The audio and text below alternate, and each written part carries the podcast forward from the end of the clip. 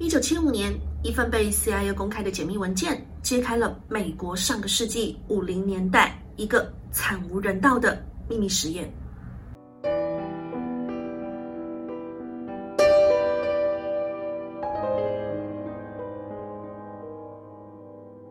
Hi，I'm 菲亚菲，欢迎来到非比寻常。正如几天前发文说的，因为手机故障维修，我一直都是用手机在录影像，所以这集要委屈大家用我的声音搭配画面来一起进入主题。那我的声音一样是用手机直接收音，可能不那么清晰，我会尽量把字咬清楚，大家也可以搭配字幕，可以更准确，还请大家多多包涵。不过内容一样是我很用心的去搜集制作，希望你们会喜欢。电影《阿凡达》的杰克可以透过思想控制外星人，全面启动的科布也能利用潜意识进入别人的梦里盗取机密，还有《神鬼认证》里的失忆特务 Jason Bourne 和《Netflix 怪奇物语》剧集里的超能少女 Eleven，像这种控制别人脑袋的剧本，在现实生活中竟然真实上演。我知道很多人对于外星人、时空旅人、虫洞穿越、UFO 等等。一些还无法证实的事件，都保持着不相信的态度，觉得有科学实证或是十足的证据才是真的。其实眼见都不一定为凭了，做人真的不要太铁齿。今天我们要来讲的这个实验，不像费城实验的都市传说，也不是在北极看到外星人的人云亦云，而是美国政府公开承认的脑控实验 ——MK Ultra 脑控计划。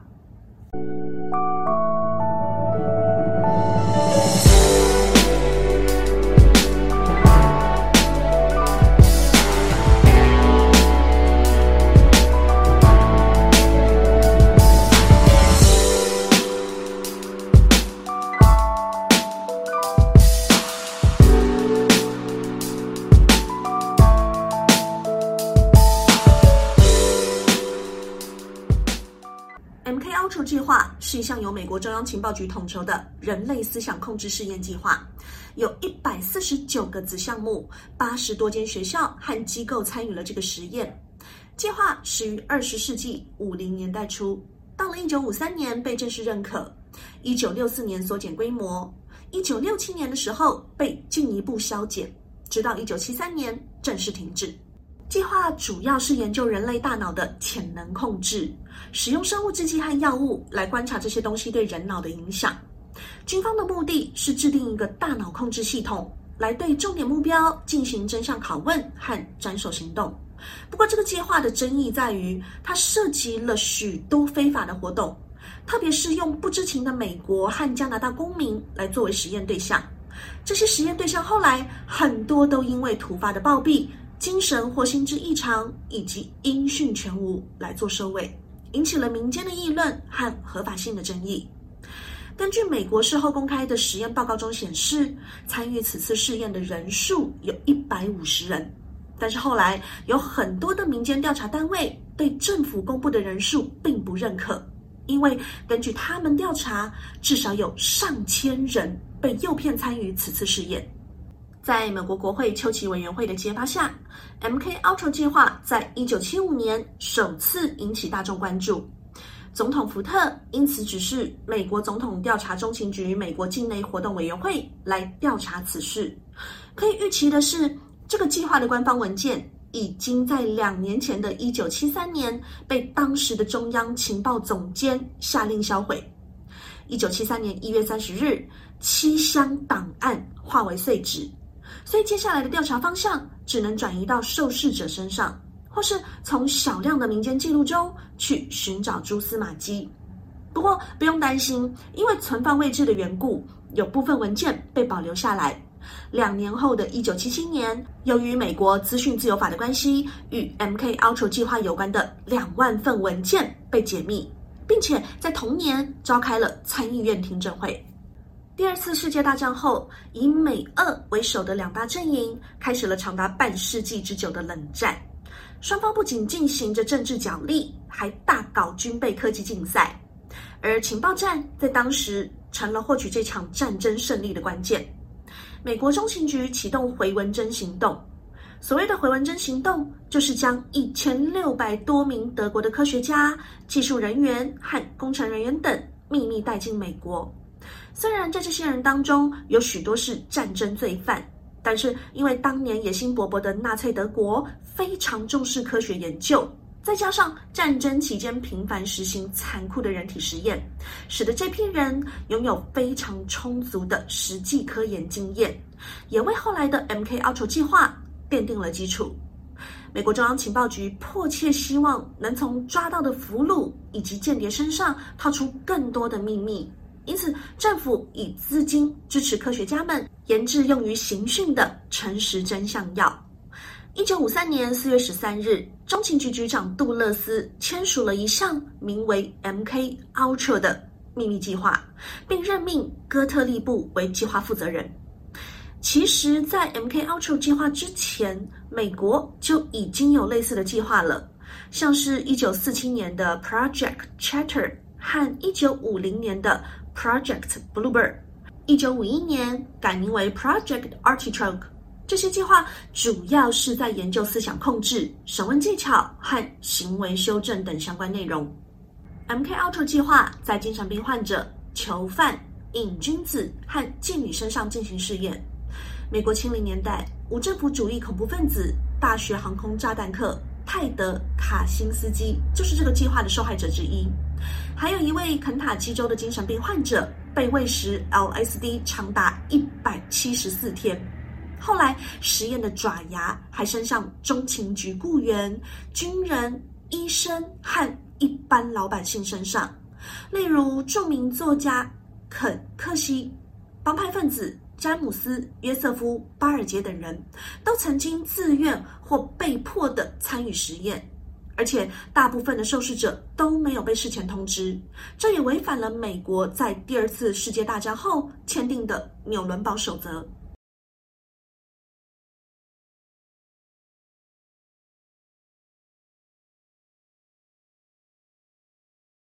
亚伯特·霍夫曼是一名参与计划的化学家，他一直都希望能以麦角酵素找出改善血液循环的新方法。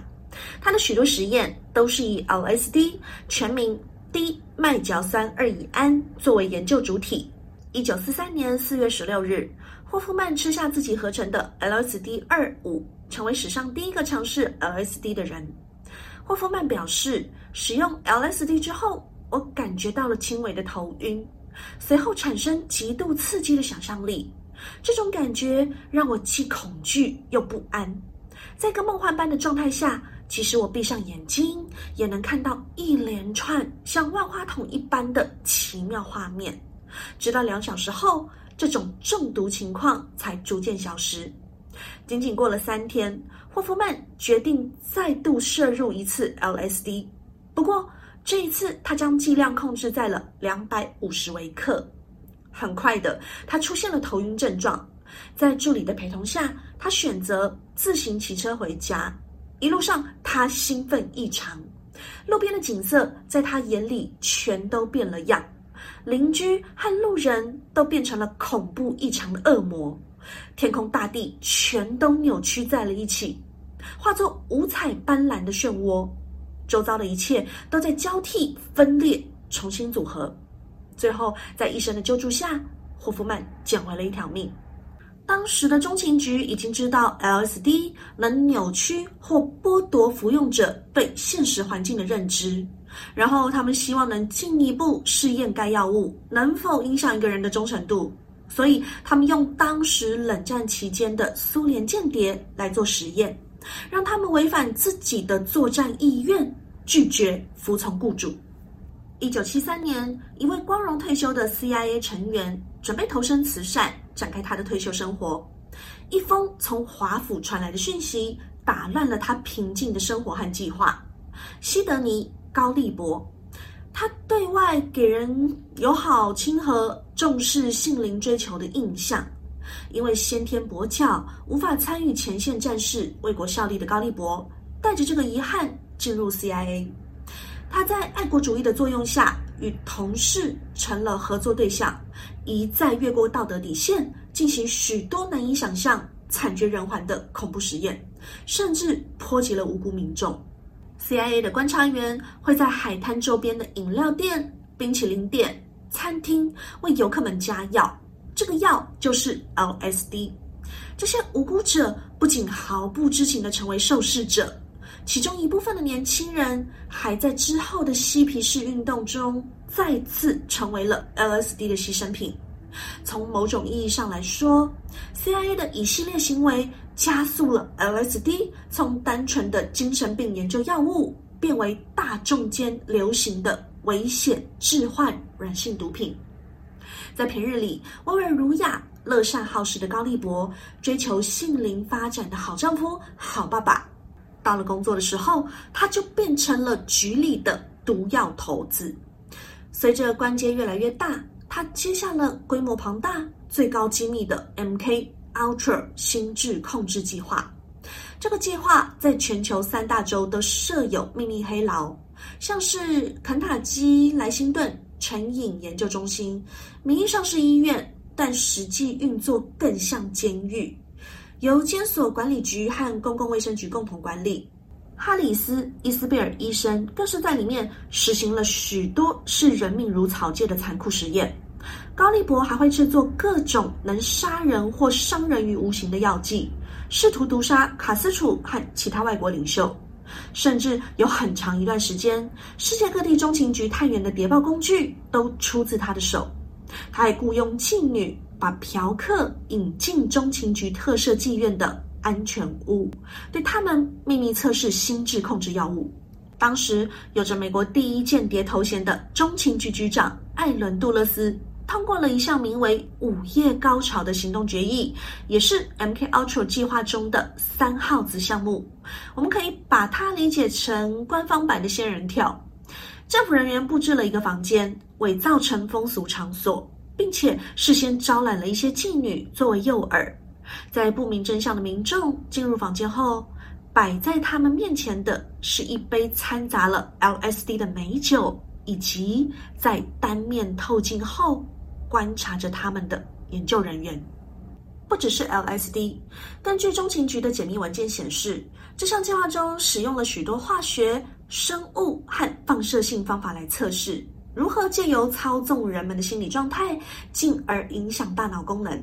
其中又以毁誉参半的精神病学狂人卡梅隆，他所做的实验最为残忍，包括暗中给予精神病患者药物和其他化学物质，用电击、暴力、催眠、感觉剥夺、隔绝、辱骂、性虐待以及各种形式的酷刑，甚至还会安排一些未成年的受试者向 CIA 的高管们提供性服务。来换取把柄和科研资金，于是中情局投放巨额的资金来投入研究，希望借此提升盘问罪犯的效能。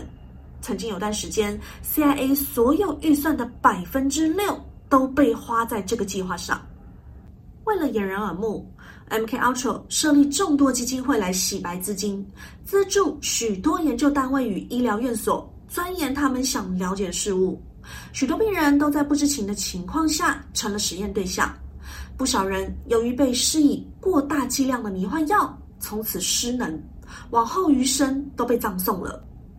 MK Ultra 计划甚至拿自己人下手，在宴会中对同事下了毒手。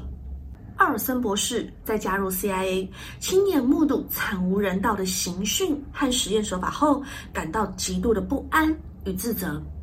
在一次同事聚会中，奥尔森博士被下了药。接下来的九天，他都被喂食这种药物。于是他开始产生抑郁、幻觉、焦虑、情绪不稳的症状。当局开始担心博士会泄密，于是安排他去看医生。后期的奥尔森博士甚至决定要辞职了。但是，一九五三年十一月二十八日凌晨两点。就在同事准备陪同奥尔森博士就医之前，奥尔森博士从纽约十三层楼高的酒店坠楼或跳楼身亡。他九岁的儿子艾瑞克·奥森看着被摔得面目全非的父亲，内心极为震撼。随之而来的就是 CIA 的特工表示，由于大体的脸和脖子都因为坠楼而严重破损，面目全非，所以催促着家属将博士的大体快速下葬。因此，棺木就在没有被打开过的状态下入土了。直到一九九四年，阿尔森博士的太太去世，他们的儿子遵照遗愿将父母合葬。这时候，长大了的儿子艾瑞克鼓起勇气，想一探爸爸的大体，找出深藏他心中多年对爸爸死亡真相的答案。于是，他请人挖出了爸爸的棺木，开棺验尸。果然，父亲的死因并不单纯，他的头和颈部都没有玻璃碎片，明显与当时跳窗坠楼的说法不符。而且，他被发现时面部是朝上的。但是他的左眼上方头骨却变了形，可见当年父亲可能在坠楼前就受到攻击，坠楼有可能只是加工而已。最后，CIA 以五十五点九万美元的赔偿和艾瑞克达成庭外和解。除了官方的人被陷害之外，还有其他许多在不知情状态下被实验的案例。有兴趣的朋友也可以上网查询。一九六七年九月八日，卡梅隆因心脏病发作去世。同年，迫于反文化运动后遗症导致大量年轻人吸食 LSD 的压力，美国政府正式将 LSD 列为违禁品。CIA 的 MK Ultra 项目也被大幅削减预算。直到一九七三年，在水门事件的影响下，CIA 时任局长哈尔姆斯被迫下令终止 MK Ultra 项目。并且秘密销毁大量有关资料，但由于文件存放位置出现了问题，导致一批涉及 MK Ultra 的文件被保留了下来。天下没有不透风的墙。一九七四年，经过各个管道的资讯收集和走访，美国《华盛顿邮报》刊载了一篇名为《分发 LSD 中情局渗入十七个地区》的报道。尽管杜勒斯在离职以前已经彻底销毁了实验报告和相关的记录，但全国各地有过被迫害经历的人纷纷发声，其中也包括奥尔森的家人。这些零碎的资讯逐渐被拼接成一个个切实的证据。美国政府面临着无法推脱责任，迫于国内的压力，他们承认了确实有 MK Ultra 计划的存在。还公布了部分实验的资料，并且宣布将中断 MK Ultra 计划。不过，令人匪夷所思的是，美国政府虽然对外宣称已经中断 MK Ultra 计划，并且承认错误，但却没有要宣布要终止该项计划。部分民间调查人员认为，美国政府可能到目前为止仍然持续进行着 MK Ultra 计划，又或者是换个实验名称继续做。例如蒙托克计划，而实验的对象变成无家可归的流浪者或是罪犯。除了可以继续实验之外，也可以有效减少这些令美国政府头痛的人。在一份一九五二年的中情局备忘录上，曾经记录着中情局首脑对该计划写下的目标：我们能否控制一个人的大脑？能否使一个人违反他自己的意愿，违反自然界的基本法则，如自我保护等，无条件的做我们希望他去做的事？中情局官员一直坚称，只有成人，没有孩子。光从这些就心照不宣这个计划的真实性了。如果对这个议题有兴趣的朋友，有本名叫《CIA 洗脑计划》。解密美国史上最黑暗的心智操控实验的书，可能可以解答你想知道的内容。对于这个被公开的脑控实验，您有什么想法？欢迎在评论区里留言。如果您喜欢我的频道也请帮忙免费订阅按赞以及分享并且开启小铃铛。谢谢。那今天我们就先聊到这儿感谢您的收看下期节目见喽。平安再会。